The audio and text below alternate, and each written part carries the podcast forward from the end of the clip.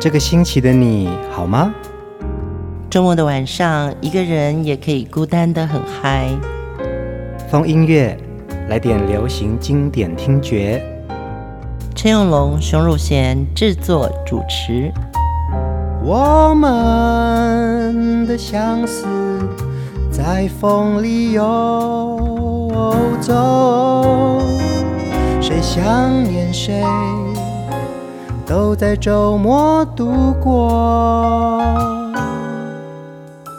让我们陪你在歌里散心，要记得谢谢自己一下哦。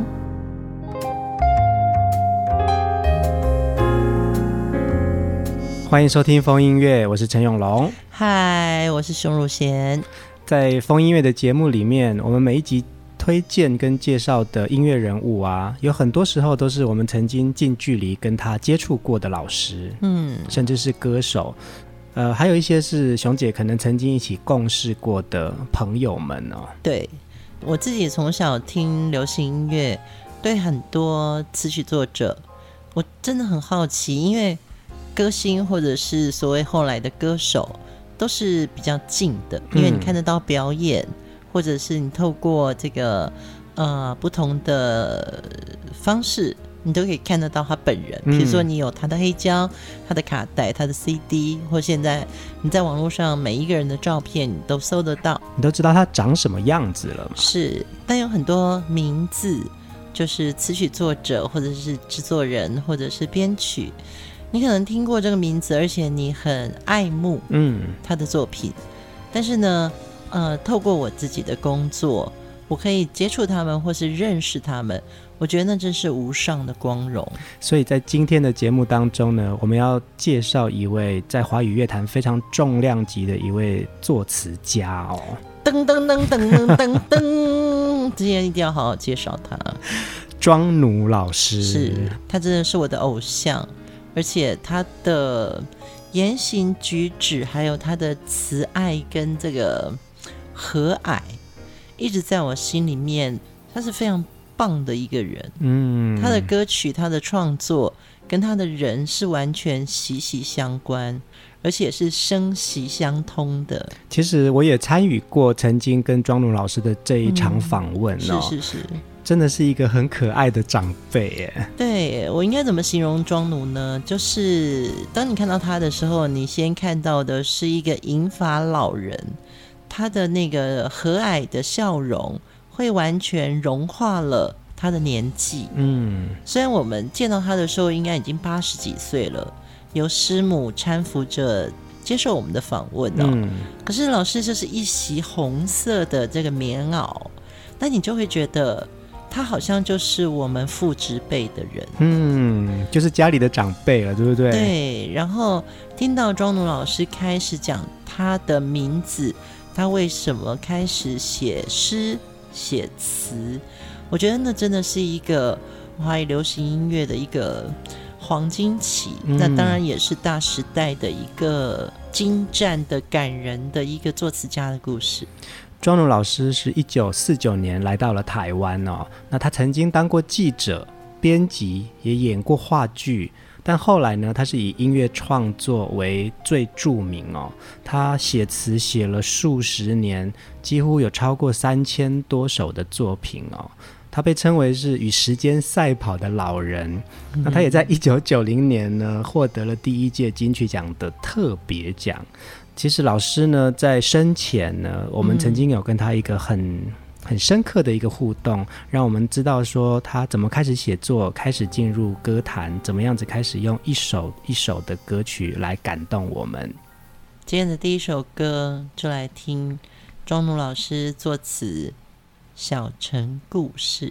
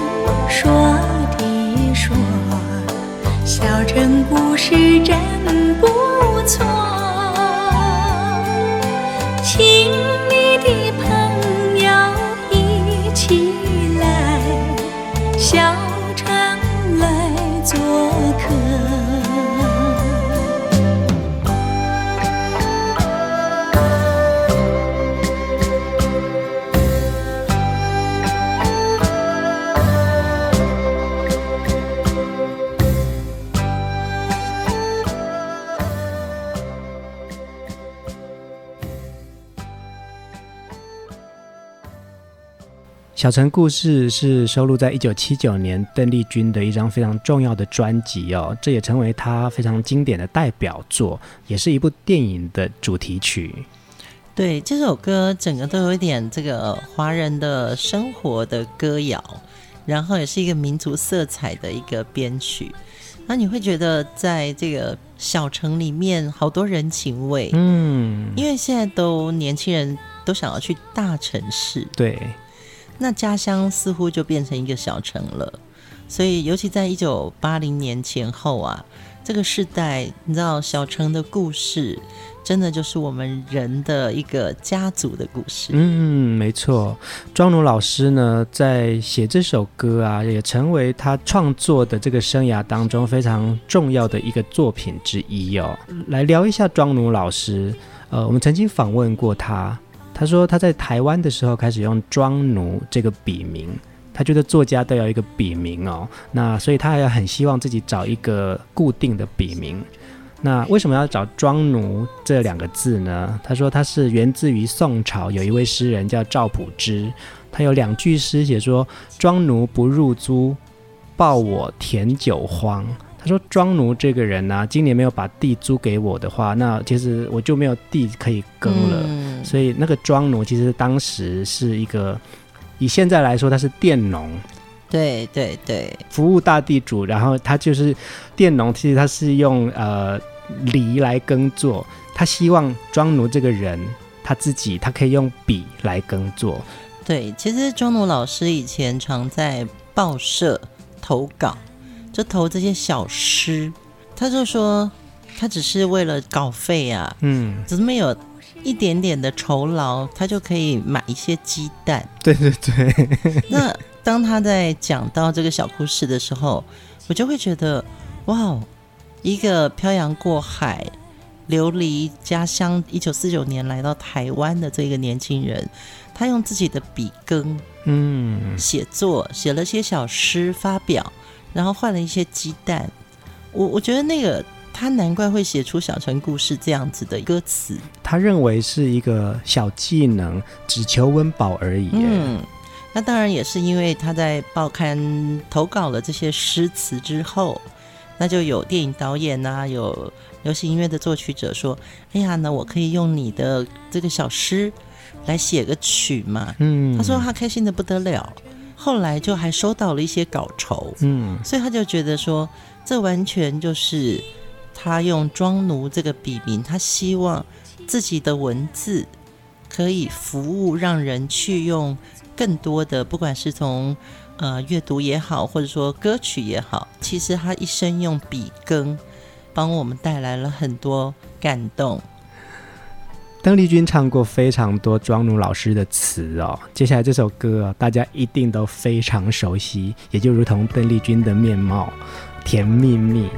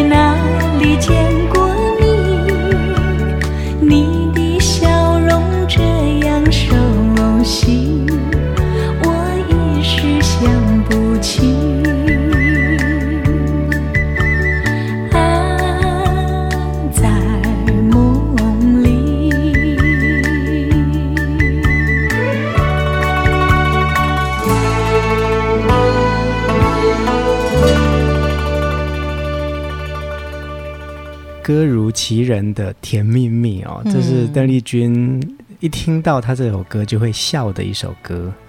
对，这也是庄奴老师一首他自己觉得，呃，他很喜欢的歌。庄奴老师就是曾经跟我们讲过，他在就是四九年的时候，嗯，离开了大陆，来到了台湾，这是一个少年兵哎，嗯嗯嗯，对他那个时候。不知道未来是如何，也以为去去就回来。那今天我们在听《甜蜜蜜》的这首歌里面呢，我们要播出一小段庄奴老师讲的话。那么我们来听听他怎么说。但可是心里知道，为什么到台湾呢？那别别失守嘛，撤退嘛。对，三十八年来台湾，现在的青年没听过这种歌。春季到来绿满窗，那那到到现在都都忘都忘不了。这就是可爱的庄奴老师的原声哦。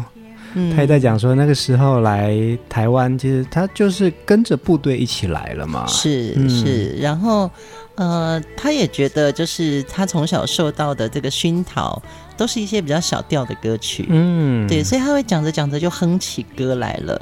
那今天听风音乐的听众朋友，我们突然就是在节目里面播出庄奴老师的这个原声哦。那其实我觉得很想念他，也很谢谢他。写了这么多小城里面那么甜蜜蜜的歌曲，其实在这段访问里面呢、啊，也有讲到庄奴老师，他说他跟邓丽君相识的缘分。嗯，对对对。他说其实人与人的相识啊，就是就好像作词跟歌曲跟电影也是一种缘分哦。对。那个时候大概是唱片公司要找他来填一首词，那他看了那个谱就哼了一，就是哼了一下，叫做咪嗦拉咪，他就问呃唱片公司的。人说：“那谁唱啊？”嗯，那唱片公司就在形容他说：“这一位歌手叫邓丽君，那可以让我可以多感受一下这个唱歌的人的样子吗？”嗯，他就说：“哎，这个邓丽君啊，笑起来甜甜的，圆圆的脸，他就一直在想那个旋律，咪嗦拉咪，他就出现了甜蜜蜜，甜蜜蜜，你笑得甜蜜蜜。”他说：“这个笑容就好像花儿开在春风里，也就写完了这首歌的词了耶。”接触过庄奴老师之后，你会觉得他心里面就是一个那么甜美的世界。嗯，他对身边的人事物啊，他都是一个非常有亲和力的人。他也说这首歌他用五分钟就写完了，因为呢，旋律就已经很打动他了。那么再加上唱片公司的人形容邓丽君的。很甜的样子，对对对，他就是想着这个字就这样出来了。庄奴老师只有见过一次邓丽君，他认为他们是心灵有缘的朋友，所以他之后也写了一些像《又见炊烟》《小村之恋》《原乡人》，还有这些跟邓丽君的气质很相符的歌曲。他也觉得他们两个中间就是因为这些歌产生了很多。歌的缘分，嗯，其实庄奴老师的歌啊，跟许多知名的歌星有产生非常多的缘分哦。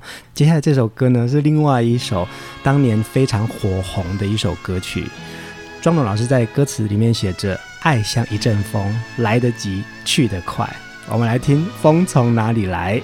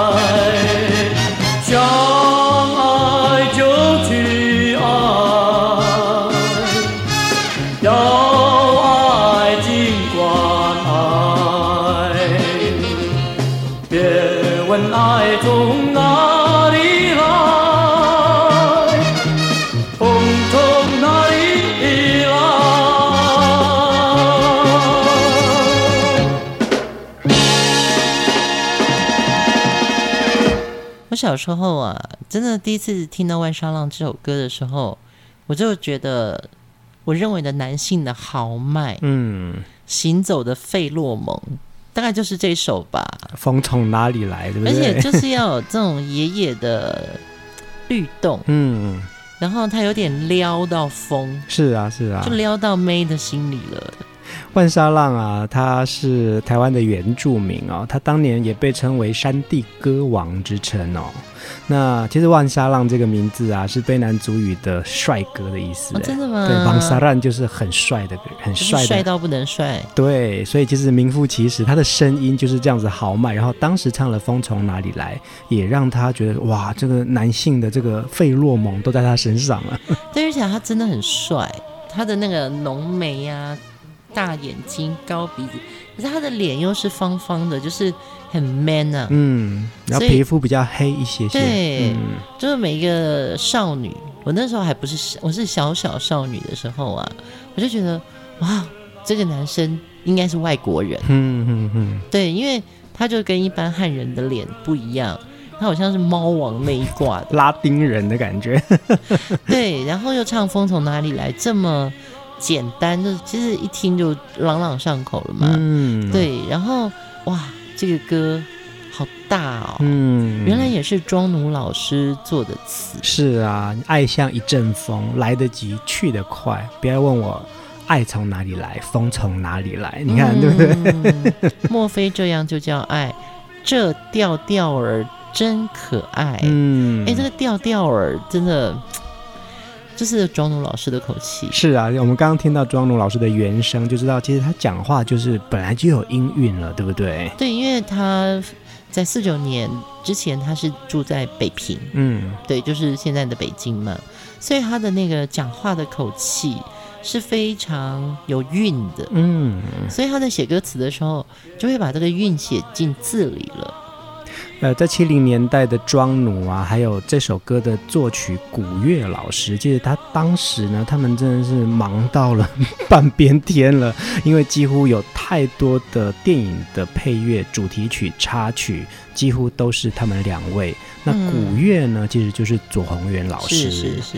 庄奴老师在访问的过程当中，他也在讲说，那个时候啊。电影公司会希望一个电影里面可以有好多的曲子，很多的歌，主题曲啊，对，插曲啊，片尾曲呀、啊。那不止一家电影公司找他们两个人，还要因为要躲歌债，因为有太多歌要写了。然后对，他们那时候还会住到旅馆去。对对，就是被电影公司包了。对，一天好像最多要写七八首歌，哎，那很恐怖哎。然后他说，那个在呃饭店的房间里面，他们两个人就好像就是关门深造，然后就两个人就每天都在写歌，那就是他最忙碌的那个时间。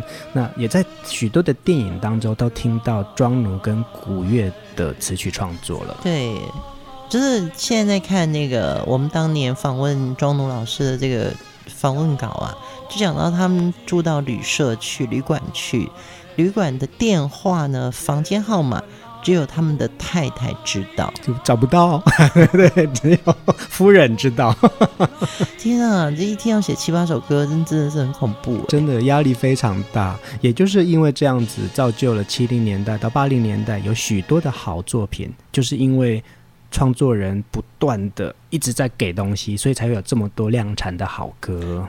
因为庄奴老师本身的字正腔圆，他写出来的词，在由歌者来演唱的时候，那个字正腔圆卡到旋律里面的时候，你就会学到那个语言了，嗯，就学的比较字正腔圆。就像我们刚刚讲的，这调调儿，对对对，这调调儿真可爱，对对，这个名词你就学会了。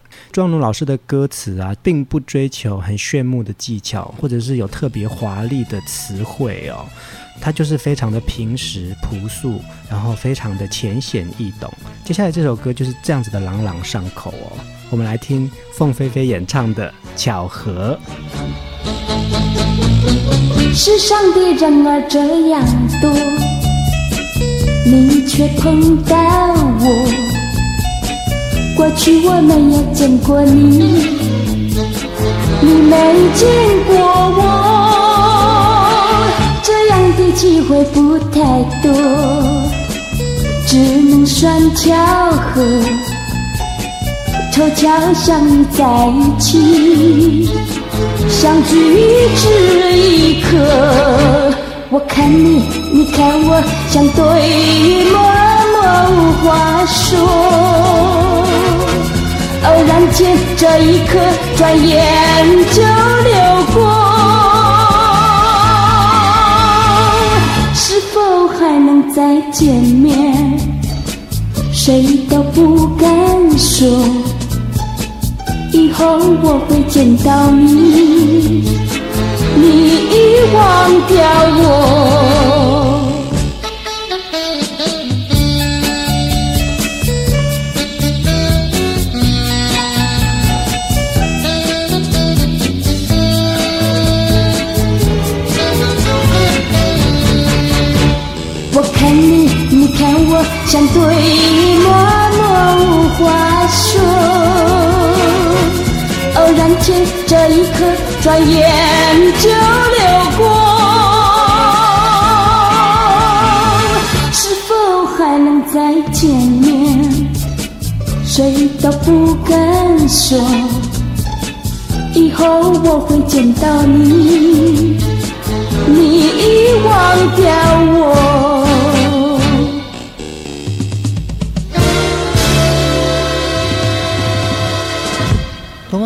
歌词啊！我看你，你看我，相对默默无话说。偶然间这一刻，转眼就流过。对啊，这是庄奴老师的词，好有人的互动哦。嗯，我看你，你看我，相对默默无话说。是否还能再见面？谁都不敢说。以后我会见到你，你遗忘了我。这就是庄奴老师作词的厉害哦，非常的浅显易懂，嗯、然后朗朗上口。对，就是世上的人儿这样多，你却碰到我。我觉得一个人讲话哦，如果他那个讲话的逻辑嗯很通顺，而且他的口条是亲切的，嗯，他写出来的歌词就会很亲切。是啊，是啊，对，所以庄奴这首歌也是凤飞飞的代表作，呃。凤飞飞其实也唱过非常多庄奴老师的歌曲哦。那在这首歌当中啊，作曲者是汤尼，汤尼就是非常重要的翁清溪老师。托尼、嗯、对，翁清溪老师的专题，其实我们也曾经在风音乐制作过。他从六零年代开始啊。他的歌曲的创作都成为流行音乐的主要的许多重要的歌曲的代表，甚至是跟许多当年的知名的红歌星邓丽君、包娜娜、陈芬兰、陈兰丽、崔台金、凤飞飞到高凌风，其实这些巨星们都唱过翁清溪老师的歌。嗯，对，我觉得，呃，庄奴加上翁清溪就是 Tony 汤尼哦，这也是歌坛一个很重要的一个。黄金里程碑的组合。嗯，如果我们现在说周杰伦跟方文山是一对这个二十一世纪的华语歌坛代表的话，呃，在八零年代的时候，应该就是庄奴跟汤尼。庄奴老师曾经在访问说过啊，他那时候因为呃汤尼老师的这个邀约，他们到了新加坡去，因为有记者想要呃访问庄奴老师，那记者们呢就问庄奴老师说：“老师，你的歌？”都好浪漫哦，嗯，你的歌词是怎么样子写出这么浪漫的一些词汇？他说：“其实我也年轻过，我也浪漫过啊。如果自己没有浪漫的话，其实是写不出来这样子的一个东西的。”对，他就认为说人生的阅历很重要，不见得是你亲身经历。他也看很多小说，像俄国的屠格涅夫，还有泰戈尔的诗集，他觉得要多阅读，多吸收。还有一些经典名言，尤其他喜欢读唐诗宋词。嗯嗯嗯，对，所以他觉得还是一句话，要有文学的修养、人生的阅历，还有人生观、宇宙观这些东西，你都要去吸收，才能写出来一首好词。而且这个好词啊，要这么简单呢，并不是说我们阅读过这么多经典之后，你要变得好像更学术，其实没有，只是要更简单。对，听庄奴老师写的歌词啊，到这个年纪回头看，我就会觉得，有时候现在的人把世界观或是人生观都太太高调了。对。对不对？嗯，太唱高调了。其实有时候流行歌，我们讲说它是庶民百姓的生活。对，那所有的事情都是回到人身上。所以庄奴老师的词之所以会这么好，他就是回到永远是回到人身上嘛。嗯，嗯，像我们今天听到的小城故事，也是回到小城。呃，为什么要特别介绍庄奴老师的歌呢？我觉得他很发人省思。嗯，在这几期节目里面，我们每一集都会透露出庄奴老师的原声的这个小档案。我们再来听下一首歌，一样是风飞飞演唱的哦，一直流传到现在，大家都还在唱《姑娘十八一朵花》。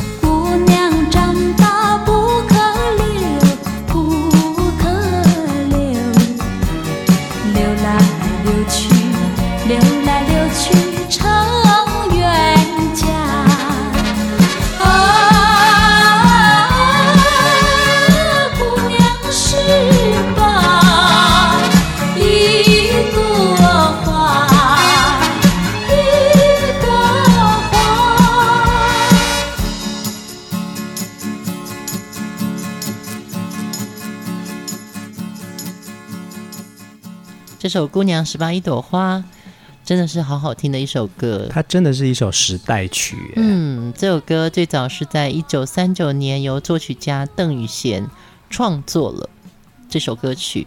当年呢，他是用日文名字叫唐崎夜雨来写这首歌。那为什么是日文名呢？因为当时。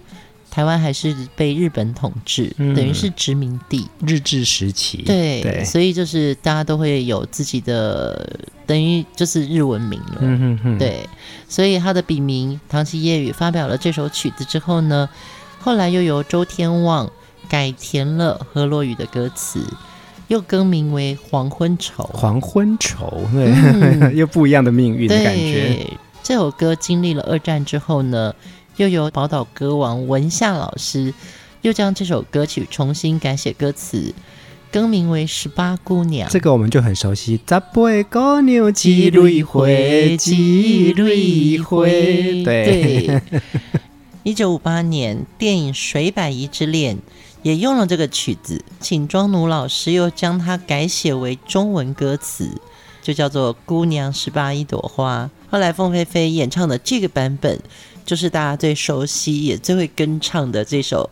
姑娘十八一朵花，所以，我们今天在节目当中呢，要聊到庄奴老师，也一定要来播这个版本哦。嗯，那其实这首歌啊，有经历过这么多的时代的变迁跟命运。那我们也听过客语版，二零零三年，呃，客家歌手谢雨薇也改写了这个客语词。嗯，对，非常有意思。十八姑娘，那也有瑞典歌手把它改编成一首英文歌词哦。大提琴演奏家范宗沛也把这个原曲重新编曲过，成为演奏曲哦。嗯、那甚至是民谣歌手陈明章老师也改编成新的曲风，叫做新演唱的对新十八姑娘。对，甚至是原住民歌手也曾经把它谱写过泰雅族语的歌词哦。对，所以真的是一首歌，它可以流传到一个世纪，然后在这一个世纪里面，它有各个时代它的名字。但是呢，这首歌的旋律就烙印在我们心里了。我相信这也是庄奴老师他在写歌词的时候，他就把他自己那个天生的这种浪漫，他就挥洒在一个旋律里面。嗯，庄奴老师曾经在访问当中在讲说，他合作的作曲家啊，汤尼啊、翁清溪老师啊，或者是左宏元老师古乐啊，这些大作家们呢，只要一看到他的词。特别是周兰平老师也在讲说，庄老师的词一拿到手啊，他的歌词里面第一个一定就会有音感，嗯，第二个歌词里面有感情，第三个有画面，他觉得这个词都具备了，嗯，所以就是每个作曲家拿到他的词的时候，都可以让他们的歌曲加到分呢。我相信庄奴老师讲的，他在写作这件事情，他没有注重名和利，嗯，他其实就把自己的心情。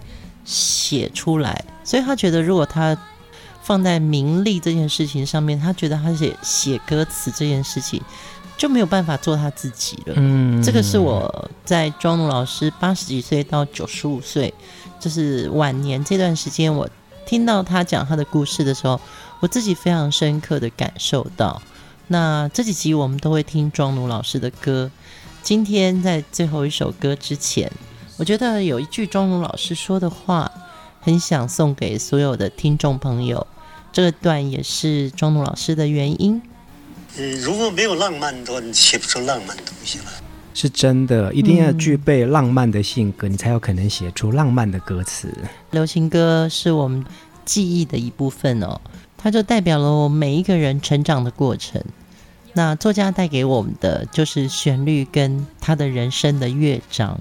今天要播的最后一首歌啊，庄奴老师还在讲说，这首歌叫做《出人头地》。他觉得写歌要必须有一个很正确的人生观，写作可以带给大家娱乐之外，甚至也可能也可以启发、引导大家往更好的方向去走。嗯，也是一个正面的能量。对对，听钟奴的歌，你一定会觉得身心舒畅。今天就在钟奴老师的鼓励之下，还有我们这首《出人头地》这首歌。迎接一个很棒的自己。下一集我们要继续来聊庄奴老师，大家晚安。晚安。那个不想出人头地，说起来简单，做起来不易。那个不愿登峰造极，首先要问一问你自己。哎呦，朋友，你有没有自私自利？哎呦，朋友，你有没有自暴自弃？哎呦，朋友，你有没有尽心尽力？不努力怎会出人头地？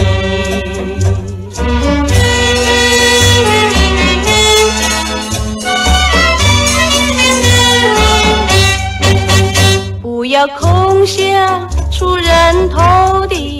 那万丈高楼由平地造起，不要空想登峰造极，那海洋源流于小水滴。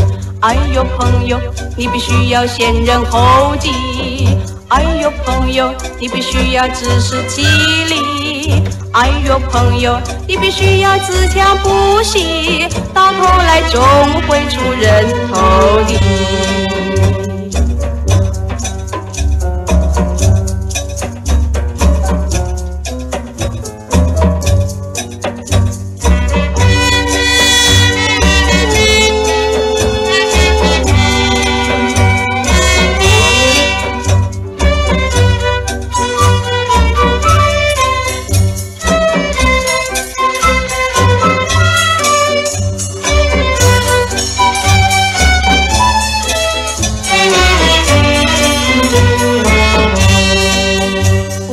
空想出人头地那万丈高楼又平地走起，不要空想登峰造极，大海洋远流于小水滴。哎呦，朋友，你必须要先人后己。哎呦，朋友，你必须要自食其力。哎呦，朋友，你必须要自强不息，到头来总会出人头地。